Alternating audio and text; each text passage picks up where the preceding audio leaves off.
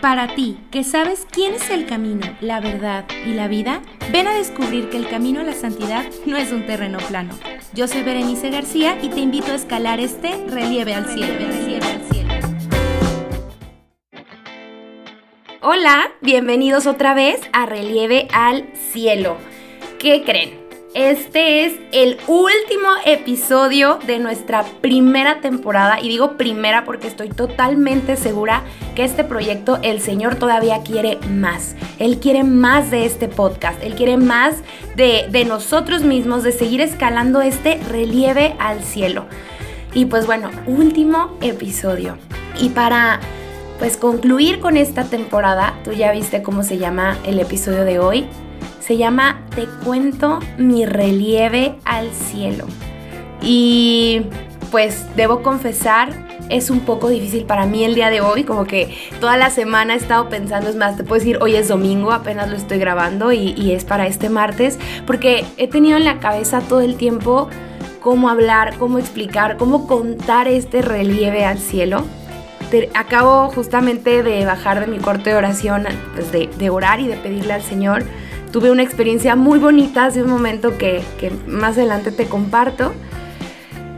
Y pues que realmente esto, esto se va a tratar el día de hoy, ¿no? De, de contarte mi relieve al cielo, cómo ha sido este escalar, cómo ha sido esta vida que yo he ido llevando, que yo he tenido que, pues, que pasar, pero que he visto esa gloria y esa bondad de Dios en mi vida, en mi corazón, en, en, todo mi contexto, vaya.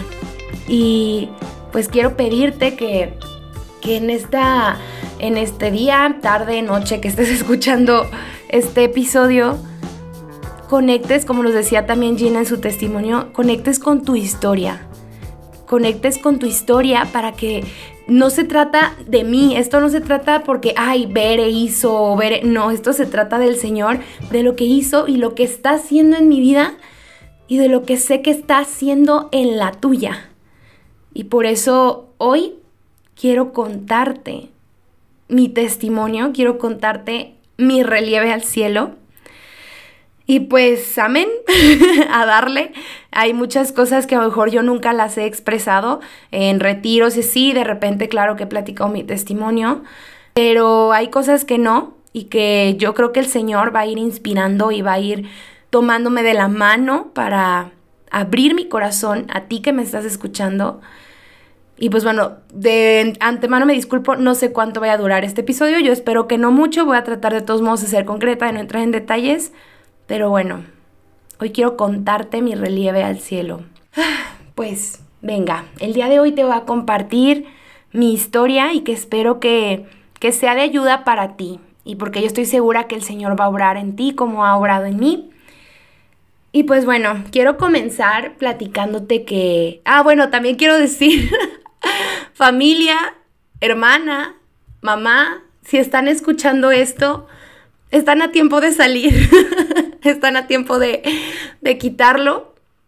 Es como algo muy complicado, pero realmente, bueno, si quieren escucharlo, espero no volvamos a tocar el tema y que si lo volvemos a tocar sea igual en un ambiente de Dios y de amor. Y porque, pues con esta pureza de intención que tengo de contar mi historia, que es que sea el Señor el que obre y no sea yo y no sea mi vanagloria, sea Dios.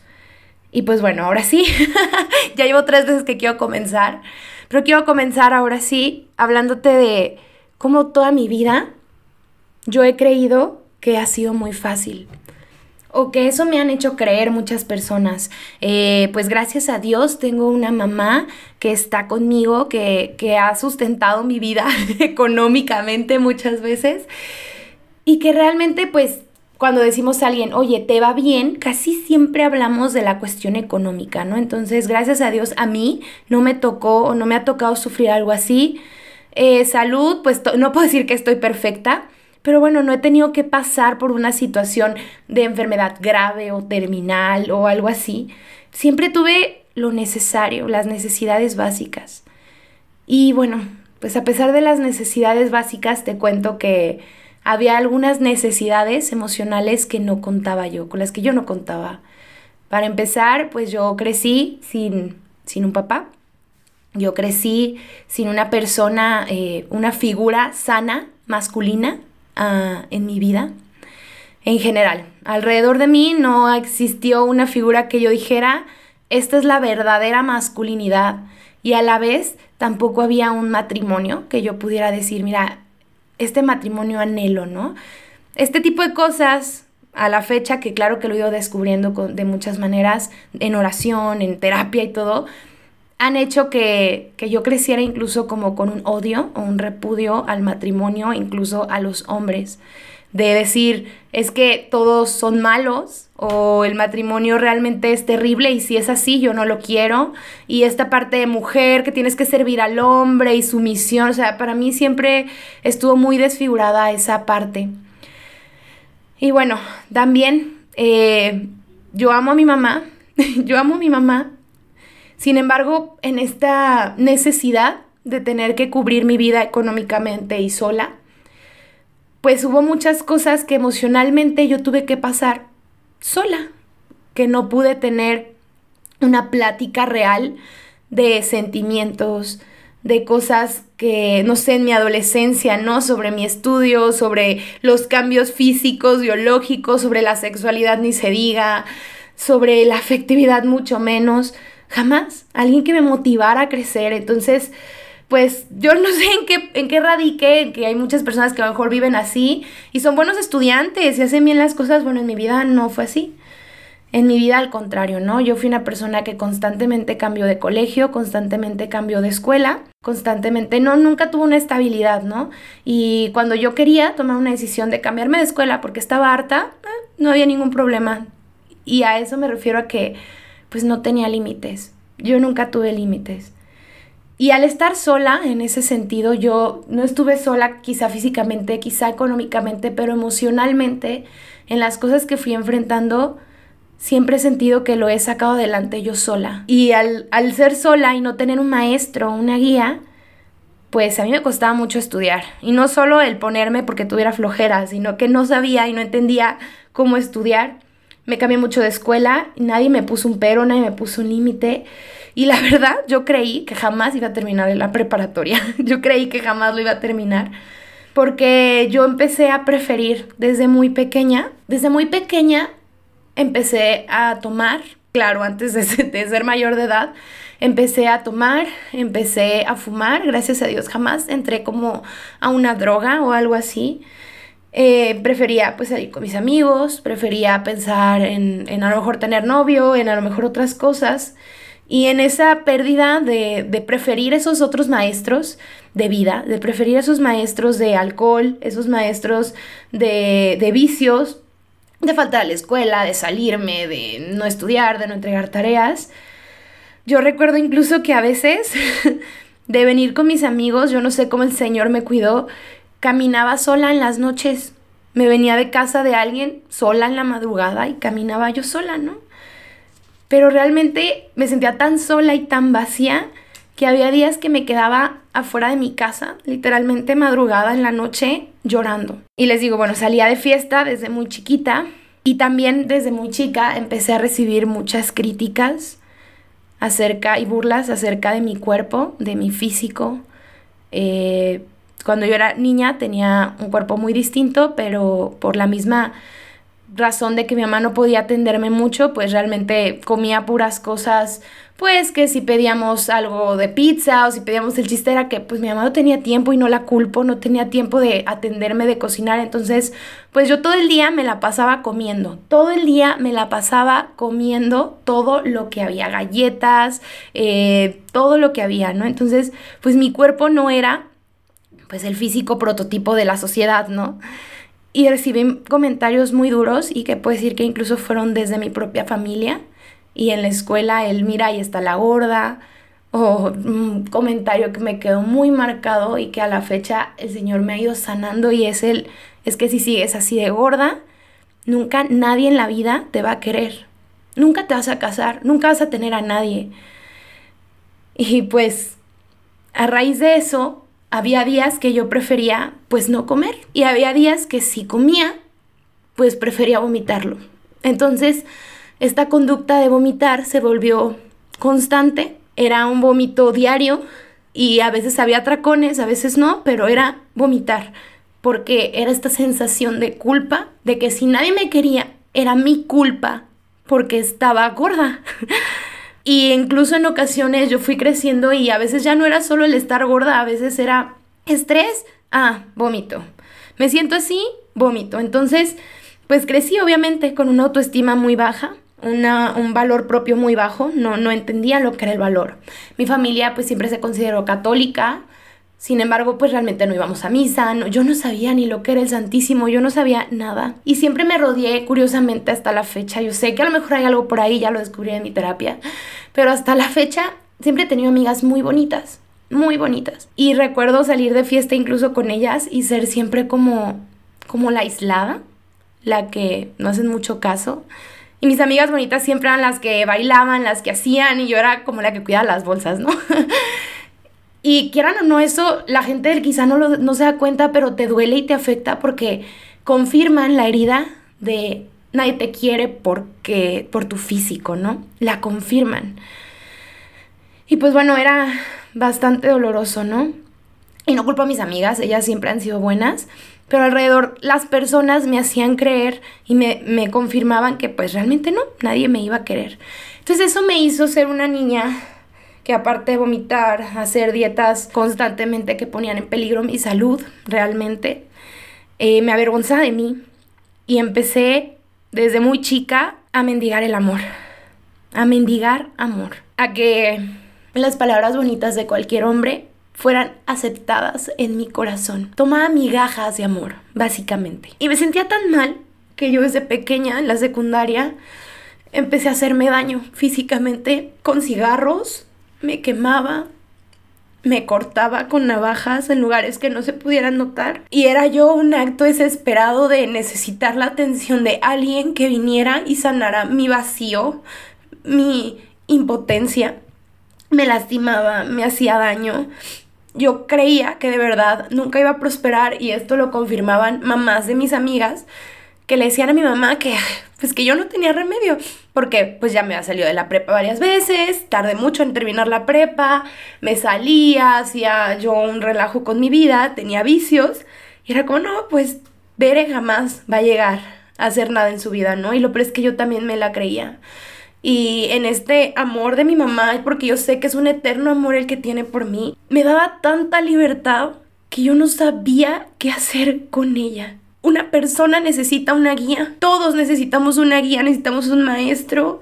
Y pues bueno, como yo mendigaba amor y creía que lo que los demás decían era lo correcto, pues pedía consejos, ¿no? A todo el mundo. Y muchas veces terminaba haciendo cosas que me humillaban a mí por por quedar bien con los otros, ¿no? Por quedar bien con las personas. En varias ocasiones yo quise pensar, más bien pensé mucho en la muerte, pensé mucho en, en acabar con mi vida, mi vida acabar conmigo. Hasta ese momento no hubo un plan, no hubo un intento, porque el Señor llegó a tiempo a mi vida. A los 16 años, gracias a unos amigos me invitan a un encuentro con Cristo en la parroquia Nuestra Señora del Sagrario, en el grupo San Rodrigo Aguilar. en ese momento, yo te digo, yo ni siquiera sabía lo que era el Santísimo. Yo veía que la gente se hincaba y era como, ok, yo no sabía qué era comulgar. O sea, sí, porque hice mi primera comunión, pero no sabía lo que estaba haciendo realmente, ¿no? Y en ese retiro el Señor empezó a sanar mi corazón, empezó a mostrarme lo valiosa, lo amada que era, lo maravillosa que era a sus ojos. Y salí, yo me acuerdo que salí, está en la misa de, de, clausura desesperadísima porque yo ya quería contarle a todo mundo que Dios existía, que Dios había tocado mi corazón, que era lo mejor del mundo. Y sí, salí, fui activa en el grupo totalmente, servía retiros, me entregaba totalmente. Quería que si era curso de predicadores, yo voy. Curso de pescadores, que era como para atender ciertos grupos de compartir, yo voy. Que si hay un retiro de oración, yo voy. Y, que y yo estaba en todo, yo a todo levantaba la mano. Yo estaba tan feliz porque me sentía llena y amada por Dios. Sin embargo, pues esto es un relieve. El camino a la santidad no es un terreno plano. Mi, mi corazón seguía herido mi afectividad seguía herida y, y a pesar de conocer al Señor, mis afectos, mi corazón, lo ponía aún en las personas. Terminó la prepa, muy importante, lo logró terminar. Y pues Yo no quiero hablar mal de nadie, pero es parte de mi historia. Yo me entregaba totalmente a Dios, según yo, pero hay cosas, y escúchame, el Señor te encuentra pero es necesario llevar un proceso de sanación y que si necesitas un psicólogo, que si necesitas no solo a Dios, más bien Dios está en el centro, pero en tu proceso psicológico ahí está, porque hay heridas que siguen ahí y que el Señor puede, puede sanar con un toque, Él puede porque es todopoderoso, pero no va a violentar tu libertad, te va a acompañar en tu proceso de sanación, pues ese proceso de sanación real, pues yo no lo viví, yo creí que eso era suficiente y pues seguía poniendo mis afectos hasta el día que pues yo tengo una pareja a mis 19 años. Yo ya tenía parejas antes pues, pero eh, había sido pues, diferente, ¿no? Y, y yo tengo un novio en el cual con todas las palabras te puedo decir que lo hice mi Dios. Porque lo que él decía para mí era lo correcto. Y pues incluso desde antes de, de ser novios, pues empiezan a pasar situaciones de impureza en las cuales yo me sentía toda confundida. A mí en mi grupo, a pesar que era de Dios, jamás me habían hablado de la castidad como tal. Yo sabía que estaba mal, pero nunca me habían hablado de lo que era la castidad. Entonces fue como una fractura en mi vida, fue una fractura en mi alma. Y al tener esta relación de pareja, pues era una relación bastante, digo, yo también tengo culpas. Yo permití que mi dignidad fuera pisoteada al hacer cosas que yo no quería hacer, pero que cuando mendigas amor, realmente es muy difícil negarte cuando no conoces tu valor, cuando no conoces de verdad la dignidad que Dios ha puesto. Yo claro que no conocía teología del cuerpo, yo no conocía de la integridad de la persona, yo no conocía nada. Entonces mi vida se convirtió en no buscar agradar a Dios ni agradar ni siquiera a mí, ni siquiera a mi familia, era agradarlo a Él por completo. Y eran constantes comentarios en los que yo no me sentía suficiente, comentarios de es que tú eres una tonta, compararme con otras mujeres física y mentalmente, de creer que si yo hacía todo lo que él dijera, entonces yo iba a estar bien, que no me preocupara a veces era un chantaje emocional de, ah, pues si tú no quieres estar conmigo, pues alguien más va a poder o alguien más va a querer porque yo soy así y yo no puedo cambiar esto, entonces yo necesito esto de ti, si tú no me lo puedes dar, busco a alguien más. Y en este afán y desesperación y heridas de decir, no, no, yo, tú te quedas conmigo, me dejé tan a un lado e hice cosas que yo no quería hacer y que no me enorgullecen y que no se las cuento con toda la calma del mundo, pero que así fue y que también en mi no culpo a nadie, recuerdo, repito, pero mi grupo de jóvenes muchos se dan cuenta de estos comentarios humillantes, eh, de estos comentarios de hacerme menos, de que me trataba mal, pero nadie me decía, Bere, esto no es amor. Nadie me decía, Bere, vales mucho. Yo escuchaba frases de autoestima y de amor propio y me parecían tan universalizadas que no conectaban con mi vida y que estaba tan manipulada de creer que realmente él tenía toda la razón que me hice pequeña y me hice nada. Nadie me dijo que no tenían que tratarme de esa forma. Me manipulaba tanto que, que cuando quería cortar conmigo yo le decía, me meto a un hospital psiquiátrico si quieres, porque yo creía que la culpa era mía todo el tiempo. Me meto a un hospital psiquiátrico, hago lo que tú quieras, me quedo aquí. A pesar de que yo me enteraba de infidelidades incluso, yo creía que yo era la que estaba mal y que él era tan perfecto, que estaba tan manipulada que, pues bueno, esta relación alteró mi psique, alteró mi espiritualidad porque era un confesarme diario, constantemente, porque yo sentía una culpa tan grande que sabía que esto no estaba bien y confesarme, confesarme, confesarme, porque yo quería servirle a Dios y vivía una vida hipócrita, una vida en la que hablaba de Dios y del amor y de que Jesús era la salvación. Y no es que no lo creyera, pero no lo vivía, porque mi corazón no lo hacía una verdad. Vivía una vida hipócrita y esa es mi culpa y eso no culpo a nadie más. Eso fue, fueron mis decisiones. Alteró mi psique de tal modo y mi espiritualidad de tal modo que cuando terminó esta relación después de, de chantaje físico, mental y de, de todo, terminó arruinada. Terminó me costó muchísimo tiempo recuperarme, tuve que dejar la escuela un tiempo, empecé a presentar ataques de ansiedad, me diagnosticaron con depresión me empecé otra vez a lastimar físicamente, lloraba día y noche, lloraba horas en mi cama, vomitaba después de comer constantemente o no comía y ya no era solo lo, también era esta parte, ¿no? De sentirme tan insuficiente, quizá yo no fui tan bonita, quizá todo era mi culpa, ¿no? Yo pensaba que todo era mi culpa. Tuve amigos en ese transcurso de vulnerabilidad en los que repetí el mismo patrón porque bueno, yo, mi exnovio también, económicamente yo pagaba todo y hasta cosas que yo no tenía que pagar con gastos excesivos de dinero realmente por esta afición de mendigar amor, de retener a la persona, que se quede conmigo. Y mis amigos lo veían y ni así me avergonzaba, ¿no? Yo daba y daba y daba todo lo que pudiera y hasta lo que no pudiera con tal de retenerlo. Y cuando termino, empiezo a repetir este patrón con algunos amigos, este patrón de, de, darte todo, de darte más de lo que debería de darte porque eres mi amigo, porque pues yo mendigaba ese amor. Y también pasa algo curioso, estos amigos se avergonzaban de mí, o sea, conmigo eran, eres perfecta, eres maravillosa, voy a estar contigo, wow.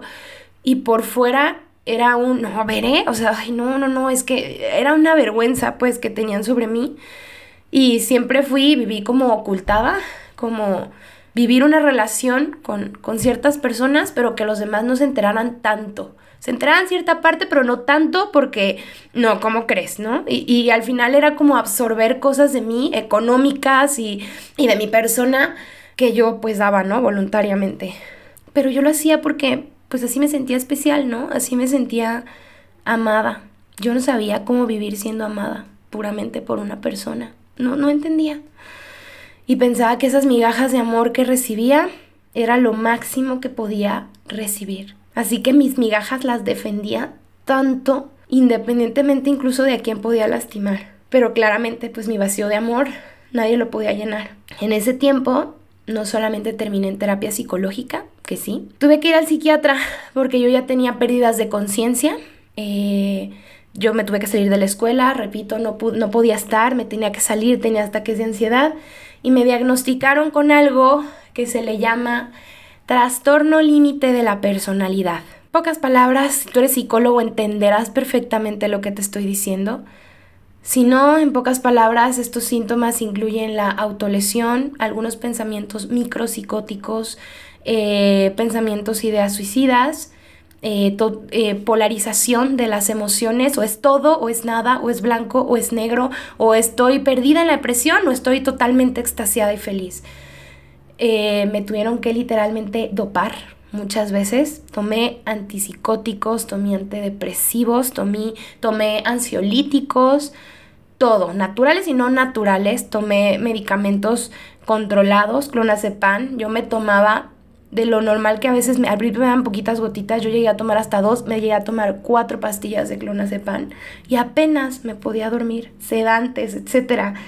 Estaba mal y yo decía, tengo un trastorno de personalidad. A la vez me sentía aliviada cuando escuché, oye, tienes un trastorno de personalidad porque decía, uy, bueno, vaya, o sea, por lo menos esto tiene una explicación, ¿no? Mentalmente estoy mal, estoy loca, ¿no? Va, o sea, enciérrenme en el manicomio entonces. Bueno, no está bien dicho manicomio, enciérrenme en el psiquiátrico. No, este, en el psiquiátrico llegué, llegué a visitar San Juan de Dios, que es el psiquiátrico de aquí en Guadalajara. Eh, por lo mismo, recuerdo perfectamente que era el cumpleaños de mi mejor amiga Erika. Ella cumple un día después que yo, el 20 de septiembre. Y ella se festejó, hizo una fiesta, siempre hacemos fiestas de cumpleaños y ella se festejó y yo dos horas antes, obviamente también en este transcurso de tiempo empecé a tomar muchísimo, empecé a desordenar mi vida otra vez tomaba hasta sola, no era necesario irme a de fiesta, tomaba hasta sola, también me iba de fiesta y todo esto. Y bueno, era la fiesta de mi mejor amiga y una hora antes yo estaba tirada en el piso de mi casa, llorando, desesperadísima, de que no podía con el dolor tan fuerte que estaba en mi corazón. Y recuerdo perder la conciencia y solamente de repente darme cuenta que... No, ni siquiera me di cuenta, me fui a la fiesta traía una falda y cuando me di cuenta volteé a ver mis piernas y estaban llenas de heridas que yo me había ocasionado y que no lograba recordar. No lograba recordarlas. Estaba muy asustada, así que mi vida ya estaba totalmente desahuciada. Yo estaba muerta en vida, muerta en vida. Y yo creía que como ya había conocido a Dios, llegué a decir con estas palabras, ni siquiera Dios me puede sacar, ni siquiera Dios me puede sacar de aquí. Así que hace una vez lo dije llorando, tirada en el piso de mi casa, de mi cuarto, cortada, y que yo no entendía ver por qué es mi vida es tan fácil, o por qué es mi vida es tan sencilla, si lo tengo todo, por qué me siento así, si yo conocí a Dios, por qué estoy así. Así que tomo la decisión y decido suicidarme. Siempre digo esto, la verdad es que ni lo hubiera logrado porque ni siquiera sabía hacer nudos. Pero yo en mi desesperación colgué en mi casa en unas escaleras en donde vivía antes una cuerda y yo tenía toda la intención, no, ni siquiera estaba pensando bien, tenía muchos medicamentos, me pude haber tomado los medicamentos, pero a la vez yo escuchaba porque pues era psicóloga y yo sabía en farmacología que si me tomaba esos medicamentos solamente me iban a sedar varios días, me iban a tener que hacer un lavado de estómago y no iba a morirme. Entonces decido poner esa cuerda y no les miento, Dios envió al mejor siervo de él que conozco, Noé, que en ese momento me mandó un mensaje diciéndome, ¿quieres volver a darle una oportunidad a Dios? Algo así. Pero me decía de darle una oportunidad a Dios otra vez y me mandó la imagen de un retiro de la comunidad Alfa y Omega. Y me reí y yo dije, ay Dios, ¿quieres otra oportunidad? Ya te he dado tantas. Estoy tan mal que ni tú puedes hacerlo por mí. Te doy una oportunidad. Y ese momento, ok, te la doy. Desmonté mi teatrito. Esa misma semana, el lunes, me pongo mal. Estaba tirada en mi, en mi cuarto, duré como ocho horas, no es broma, ocho horas. Tenía unos amigos en la universidad que, pues por cosas de la vida ya no son mis amigos, pero uno de ellos estudiaba mucho mi trastorno en la universidad. Entonces yo le hablaba seguido y le decía, es que me está pasando esto. Entonces duré ocho horas y me dijo, ¿sabes qué veré? Ya no puedes seguir así, levántate y vete al San Juan de Dios. Porque entonces recuerdo ocho horas en las que mi mamá escuchaba mi llanto y tener que pararme yo y decirle, mamá, llévame al hospital. Me llevó, le dije al doctor, me está pasando esto, quiero morirme, quiero suicidarme, ya, o sea, no puedo más. Y él me dice, tienes todos los síntomas para internarte, para quedarte aquí. Pero yo ya tenía mi psiquiatra, dice, pero prefiero ve a ver a tu psiquiatra, ve si hay alguna otra alternativa para que no te tengas que quedar aquí. Yo moría por quedarme ahí, porque yo no podía con mi vida. Voy con mi psiquiatra, efectivamente me, me cambió el tratamiento médico, estaba dopada, había días que yo no me podía levantar porque estaba dopada, estaba drogadísima. Ah, era martes, ya recordé que era martes. Entonces ese martes venía saliendo del hospital con mi mamá y me acordé que Noé me había dicho de unas asambleas los martes. Entonces le hablo a Noé y le dije, oye, ¿puedo yo ir a esa asamblea? Sí, claro, ve, vente. Digo, mamá, quiero ir. Mi mamá, ¿segura? Te voy a dejar ahí. Sí, mamá, Noé me regresa a la casa, vive súper cerca, ok. Me deja en el templo, en Santa María Goretti, y el Señor me recibió, literalmente, expone en el Santísimo, la vez más bella que yo te puedo decir que volteé a ver a Jesús. La vez más bella. Y Noé nada más volteó y me dijo, qué afortunada, no diario lo, lo exponen, hoy te quiso recibir a ti. Yo no sé si Dios lo movió a decir eso, pero realmente yo sé que me quería recibir a mí y a todos, pero este era mi momento. Él me quería recibir a mí. Ese día empecé a sentir un poquito de paz, no te voy a decir que ya, parte aguas en mi vida. Empecé a sentir un poquito de paz, un poquito de paz, un poquito de paz. Y esa misma semana, de todos modos, yo ya andaba en la fiesta, yo ya andaba tomada, yo ya estaba otra vez dejándome humillar por otras personas. Hasta que octubre vivo ese retiro, al cual yo seguía yendo a las asambleas y en octubre vivo ese retiro que él me había hablado. Yo llegué rota, yo llegué tan desesperanzada de decir, no hay más para mí. Y en un tema específicamente, yo aparte era el querigma, ¿no? Entonces yo iba con una actitud de, a ver, Señor, yo te he servido durante siete años, yo ya me sé los temas completamente, amor de Dios, pecado, que solución, fe, conversión, etcétera. Y aparte ya está, incluso hasta los evaluaban, ¿no? A los predicadores. Yo he entrenado, bueno, no he entrenado, he enseñado a otros a predicar. Yo he, o sea, con esta soberbia de, ay, yo soy tan buena que ellos qué van a hacer por mí.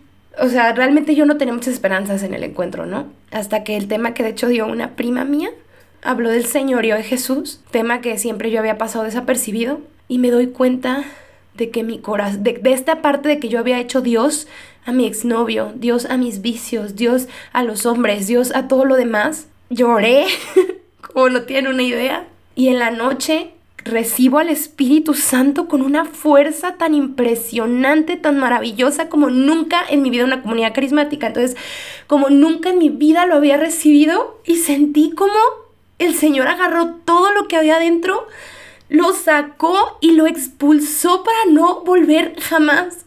Solté todo el pesar de mi corazón y el Señor se lo llevó, se lo llevó, lo expulsó, te lo prometo que se lo llevó. Y de ahí toda mi vida de verdad cambió. A los pocos meses me pudieron dar de alta en psiquiatría. Es fecha que yo ya no tomo esos medicamentos. Me dieron de alta en psiquiatría, me dieron de alta porque me decía la psiquiatra, es que esto es un avance muy rápido. Claro que los doctores le dan toda la gloria a ellos mismos, ¿no? Pues qué buen psiquiatra soy yo. Es que no fue el psiquiatra, fue Dios que sacó todo de mí. Mi alegría era tan fuerte, tan intensa, tan grande, tan maravillosa, mi sonrisa, todo era tan sincero. Me volví una niña de rosario diario, de ir a misa diaria, de estar súper en mi comunidad, de asistir, de misiones, más que antes, cambié de comunidad, porque el Señor me llamó a ese lugar, a esa comunidad en la que estaba en Alfa y Omega. Cambio de comunidad, me entrego totalmente, hago, y fue, mi vida fue otra. Mis amigos lo notaron, wow, Bere, oye, y yo de verdad no volví a tener un pensamiento de muerte, unas ganas de vomitar, unas... Nada, nada. Mira, si tú eres psicólogo o psiquiatra y me estás escuchando y dices, no, el trastorno de personalidad, límite, no se, no se cura, se controla, pues a mí Dios me lo sanó y te lo puedo firmar. A mí Dios me sanó totalmente de ese trastorno pero continúa un relieve. sigue siendo un relieve, sigue siendo, no, yo pensé que ya, el Señor me sanó, todo está perfecto, se acabó todo. Yo pensaba que nunca más volvería hacia atrás, hacia los otros vicios que tenía antes, porque yo me sentía ya invencible, verdaderamente invencible. Yo de verdad dije, mi vida ya es diferente, ya todo está perfecto, pero es que no es magia, amigos. Sí me sanó, y eso todavía lo sé, me sanó de ese trastorno, me sanó de las ideas de muerte, me sanó de tantas cosas, pero esto es un relieve. Había heridas todavía en mi corazón, hay heridas todavía en mi corazón. Y yo era una niña ya de misa diaria, rosario diario, predicación, alabanza, entregadísima al Señor. No, o sea, impresionante, ¿no? Pero mis heridas estaban ahí. Y llegó un momento en que, por no sanar mis heridas, por no atender mis heridas que estaban ahí también, por yo creer que ya no necesitaría nunca terapia, pues vuelvo a caer en algunos viejos vicios, vuelvo a dejar mi, mi dignidad pisoteada. Y recuerdo que pasa esta situación y, y yo me preguntaba, ¿pero por qué? A ver, ¿por qué volví? O sea, era una culpa impresionante. ¿Por qué volví a caer en esto? Si yo ya, oye, a ver, que no mi misa me sirve, mi rosario no me sirve para ya no caer. Y es como me voy dando cuenta que mi afectividad, esta parte de mendigar amor, seguía ahí. Y que tenía que ser sanada tenía que ser reestructurada. Por eso es que yo defiendo tanto que somos un ser psicológico también, espiritual, pero psicológico también, y que yo necesitaba atender esa parte también. Me recupero, comienzo, venga, si se puede, son caídas, uno se levanta y venga para adelante, perdí amigos por esa situación, porque fue alguna situación que hizo muy pública. Eh, vaya, o sea, fue terrible, lloré mucho, pero es cuando conozco la que ahora es mi comunidad. No me quería yo cambiar de comunidad porque se van a decir, ver que inestable, pero yo te puedo asegurar que el Señor me llamó a la comunidad a la que estoy el día de hoy, Comunidad Nueva Alianza de Guadalajara, en el sector San Roberto. Uh, me llamó, me llamó a esa comunidad. Llego a esta comunidad, la amo y es donde empiezo a darme cuenta porque en esta comunidad hablaban mucho de la teología del cuerpo, nos hablaban mucho de la afectividad, de, la, de toda esta parte que yo, para mí fue un mundo nuevo. Y fue descubrir, ay, o sea, aquí está la raíz de todo, del de dónde vengo, a dónde voy, quién soy, qué, quieren, qué quiere Dios de mí, ¿no? Y me doy cuenta que pues no es un caminar fácil, ha sido un caminar de descubrir nuevamente mis heridas, de reencontrarme con ellas, de irlas sanando y que en esta sanación han venido otras caídas, Pero después de que empecé a conocer realmente la teología del cuerpo, sana como comercial, pero después de que realmente conocí la teología del cuerpo y que por medio de Juan Pablo II me di cuenta de lo que es la persona, su dignidad, su afectividad, lo que es y lo que es para, para Dios y lo que está llamado a ser a la grandeza, el Señor empezó ahora sí a agarrar mi corazón y a tallarlo fuertemente para hacerlo de Él para hacer lo que él quería. Y ha sido un proceso de terapia, ha sido un proceso de, de, espiritualidad, de comunidad, de oración. Y, ahora, esta es la parte psicológica que he tenido que sanar y, y controlar, pero hubo una vez, y que esto te lo comparto porque siento que el Señor quiere que te lo comparta, hubo un tiempo, y que por eso conocí mi comunidad Nueva Alianza, en que yo literalmente empecé a pasar por muchos ataques del enemigo. Lo que te puedas imaginar físicamente, pero también mucho con mi mente, jugaba mucho con mi mente, haciéndome creer que nuevamente tenía este trastorno que había tenido. Gracias a, a mi gran amigo y ángel Dani Soltero, él llega a mi vida a darse cuenta de todo lo que me estaba pasando a nivel espiritual me lleva con sacerdotes, a oraciones de liberación, viví todo un proceso impresionante, no tienes idea de cuántos sacerdotes exorcistas y de liberación y amigos y oraciones no visité, no, no te imaginas, de verdad. Y que yo también en ese proceso yo decía, ay, pues entonces ya, todo es espiritual, una vez que me sane y me libere, el Señor ya, voy a volver a la normalidad. Hasta que como te compartí en el primer episodio, Dani llega y me dice, Bere, sabemos que esto que te está pasando es espiritual, sí, pero necesitas volver al psiquiatra. Y yo, ¿qué? ¿Cómo no? O sea, me, me enojé, lloré, me lo odié en ese momento a él, porque tú conoces mi proceso, Dani, tú sabes lo que estoy viviendo en este momento, ¿cómo te atreves a decirme que es psiquiatra? Porque no tienes fe en Dios, en que Él me va a sanar. Fue cuando me dijo eso, veré, Dios le da sabiduría al médico. Y sí, es prácticamente 100% espiritual lo que te está pasando, pero el demonio nunca va a tocar cosas que no tienes. Él usa las armas que ya hay en ti. Vaya, que si yo era insegura, que si tenía mi afectividad herida, que si tenía eh, muchísimas cosas, pues esas son las cosas, esas heridas que yo tenía, el demonio era las que tomaba para atacarme más fuerte. Y pues sí, gracias a Dios viví un proceso de liberación bastante fuerte. He estado viviendo mi proceso de terapia y wow, hoy te quiero decir a través de mi historia que no importa que tú pienses que no tienes problemas, hay vacíos en el corazón que te matan, que cuando no está Dios te, te destruyen, que cuando no está Dios te sientes verdaderamente en un hoyo tan terrible que no te permite ver todo lo valioso que eres, que no te permite amarte, que no te permite amar al otro.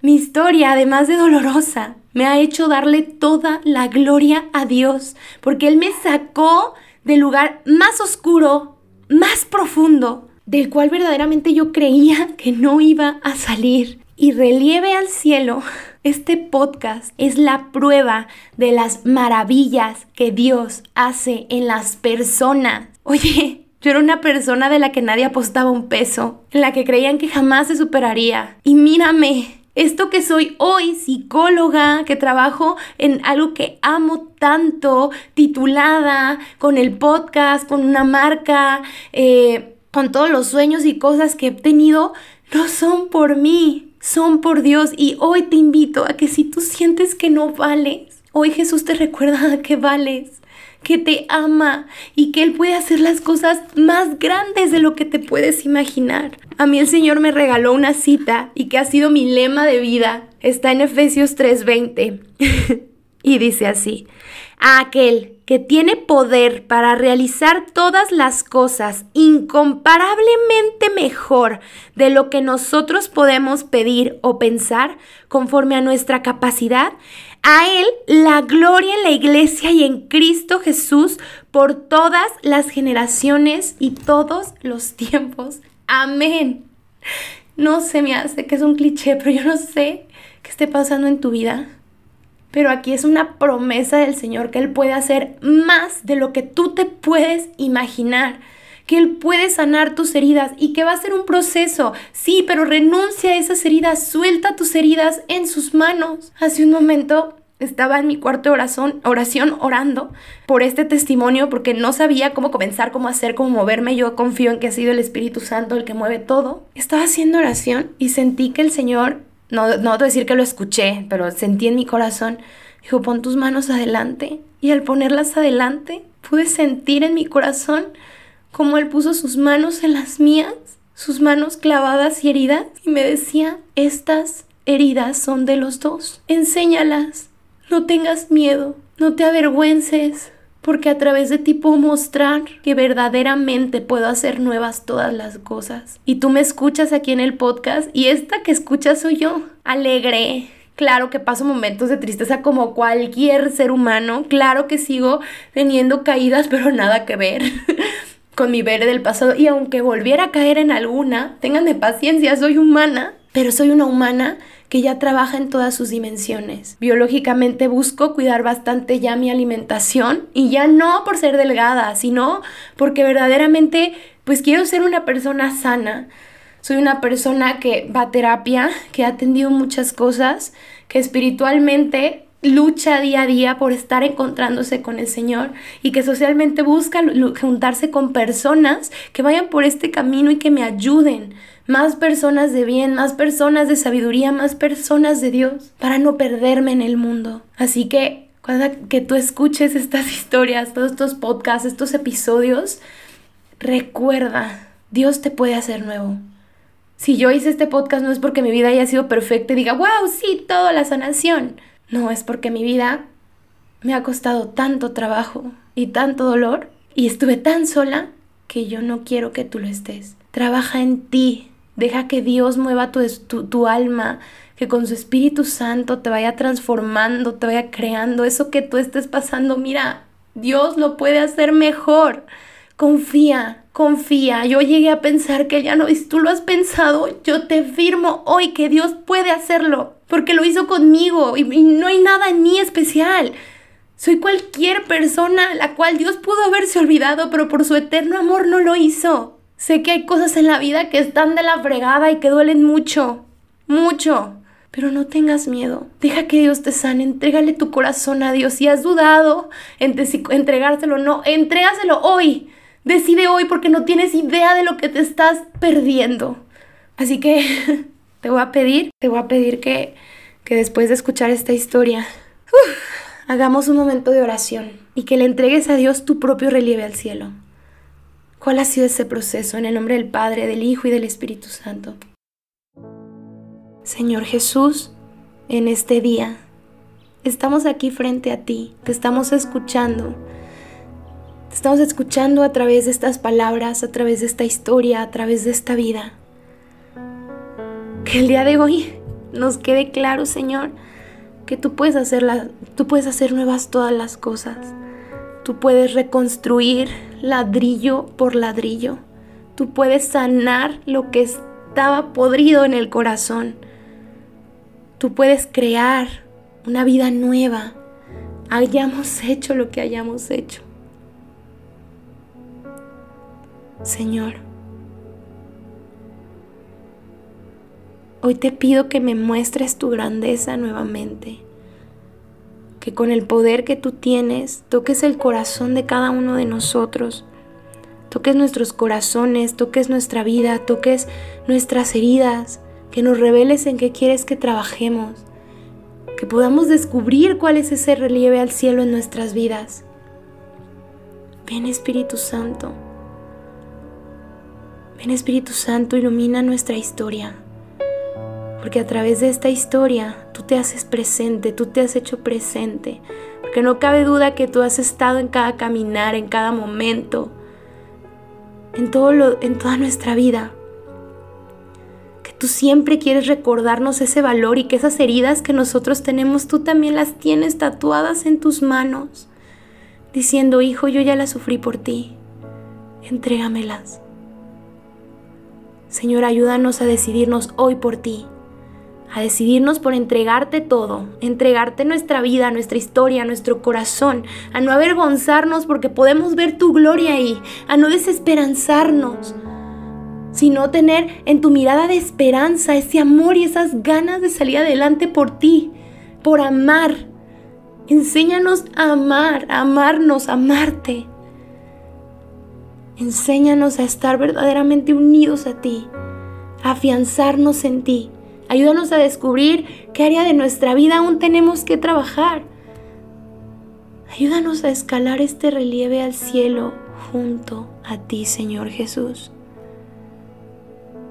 Saca de nuestra mente y de nuestro corazón las culpas. Cura nuestro pasado. El Señor recuerda tu pasado no para condenarte, sino para sanarte. Déjate sanar. No importa lo que hayas hecho, escúchame. No importa lo que hayas, lo que hayas hecho. Dios aún tiene esperanza en ti. Renuncia a todo aquello que no es de Dios, todo aquello que no te hace bien, si es esa relación que te hace daño. Tú escuchaste mi historia. Nadie puede llenarte más que el amor de Dios. Nadie, nadie. Renuncia, renuncia a tus heridas, renuncia a tus apegos y dile al Señor que Él sea dueño y Señor de tu afectividad, de tus emociones, de tu corazón, de tus sentimientos. Bendito Dios, dejamos en tus manos toda nuestra vida, toda nuestra, nuestra historia y todo nuestro corazón. Bendito y alabado seas por siempre, Señor. Amén. En el nombre del Padre, del Hijo y del Espíritu Santo. Amén.